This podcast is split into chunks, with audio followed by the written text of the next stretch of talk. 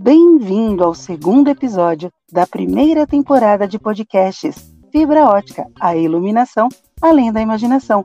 O podcast da FASA para quem ilumina com criatividade. Olá, eu sou a Tatiana Neves, podcaster da FASA, e hoje estaremos falando sobre iluminação aquática. Mais uma pergunta que veio através do nosso quadro Pergunte ao Especialista. E justamente por isso, trouxemos novamente para falar com a gente o Wilson Salute, especialista em iluminação com fibras óticas há 30 anos. Olá, Wilson. Olá, Tatiana. Um prazer enorme estar aqui contigo de novo e também com todos os ouvintes aí do podcast da Fasa Fibra Ótica, respondendo as dúvidas aí do nosso público, dos especificadores, dos clientes finais. É sempre um prazer enorme e já que você mencionou aí do quadro Pergunte ao Especialista, sempre bom lembrar, né? Quem quiser participar também, enviando sua dúvida, sua pergunta, seu questionamento sobre a fibra ótica, pode fazê-lo através do nosso site www.fibraótica.com.br. Lá no menu principal você já vai encontrar um link com é, o título Pergunte ao Especialista e é onde você pode mandar essa pergunta a exemplo dessas pessoas que estão aí nos escrevendo recentemente. Ótimo, Wilson, é isso mesmo. E a pergunta de hoje é da Ariane Pimenta. Ela é arquiteta e ela diz: Estou fazendo um projeto de piscina e precisaria de orientação de como indicar a fibra ótica e de como especificar o projeto. Ah, muito legal a pergunta da Ariane, é porque inclusive ela aborda um dos usos que eu considero talvez um dos mais apropriados, um dos mais adequados para a tecnologia da fibra ótica, que é a iluminação aquática. Então, antes de responder a pergunta da Ariane, eu vou explicar por que eu considero tão, uh, uh, digamos assim, adequado o uso da fibra ótica para iluminação subaquática ou aquática de uma maneira geral. Né? Porque ela proporciona diversos benefícios. O primeiro deles é a total ausência de condução de energia elétrica para a água. Então, são sistemas totalmente seguros né, e eliminando qualquer risco de choques elétricos. Mas também a gente elimina da parte interna da água, Tatiana, toda aquela parte de manutenção, aquela parte chata que normalmente a gente está habituado com as luminárias convencionais a usar a tecnologia da fibra ótica todo uh, o processo de manutenção se dá completamente distante do tanque estrutural, seja da piscina, espelho d'água, ou qual for o uso subaquático a que vamos submeter a iluminação.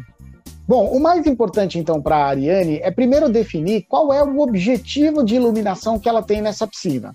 É, o que eu quero dizer com isso é que, além de saber o que, que nós precisamos é, colocar em termos de especificação, para a fibra ótica, nós precisamos entender que tipo de resultado a gente quer ter, porque com a fibra ótica é possível obter resultados diferentes. Eu vou citar aqui três dos principais efeitos que a gente consegue é, numa piscina, que foi a pergunta da Ariane, com a iluminação em fibra ótica. O primeiro deles, e mais convencional, é o sistema de iluminação subaquática, através de spots mesmo, que nada mais são do que é, terminais de fibras óticas que são colocados na parede da piscina é, é, que são alimentados por diversos cabos de fibras óticas até se concentrar em uma fonte de iluminação que normalmente fica na casa de máquinas. Né? Então, o efeito lumínico disso é basicamente a iluminação da água, né? é, substituindo os spots convencionais. A segunda possibilidade de efeito que a gente tem é o que a gente chama de iluminação perimetral, é, onde a gente usa uma fibra ótica que perde luz pela lateral e ela faz um delineamento do contorno arquitetônico da piscina, do espelho d'água, ou seja lá qual for o uso subaquático que nós vamos fazer, né? É muito interessante porque esse efeito side light ele não ilumina a água, ao contrário do efeito anterior que eu descrevi. Ele vai somente destacar o contorno arquitetônico, deixando a água sem iluminação. Lembrando que os dois sistemas podem ser combinados, né? Se você quiser o destaque do contorno arquitetônico além da iluminação da água, você pode implantar os dois sistemas, né? E o side light, né, que é a fibra usada, é o nome da fibra que a gente usa para esse tipo de contorno arquitetônico, também pode ser aplicado embaixo d'água, fazendo, por exemplo, demarcação de desníveis, um rodapé no fundo da piscina, uma linha no fundo da raia, por exemplo, ali para demarcar uma raia numa eventual piscina de natação. Então tem diversos usos que estão limitados exclusivamente à sua criatividade. Por fim, eu não posso deixar de falar dos efeitos estrelados subaquáticos, né? Que, que são extremamente interessantes e lúdicos, né? Que é basicamente pegar o efeito estrelado, que a gente está acostumado a ver em, é, em quartos de criança, em home theaters, e trazer para o fundo da piscina, e, isso dá um resultado assim muito legal. É, Tati, eu acho que seria legal, inclusive, antes ainda de responder a pergunta da Ariane, a gente referenciar que todos esses exemplos né, estão no nosso site, não é isso?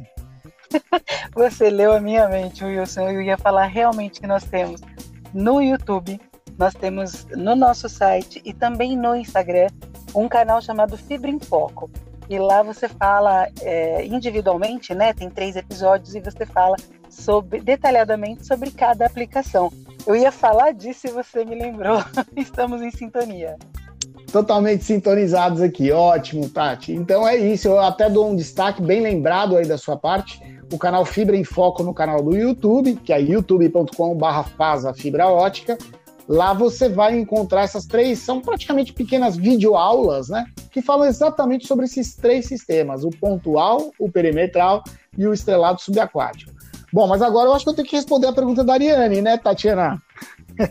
Sim, por favor.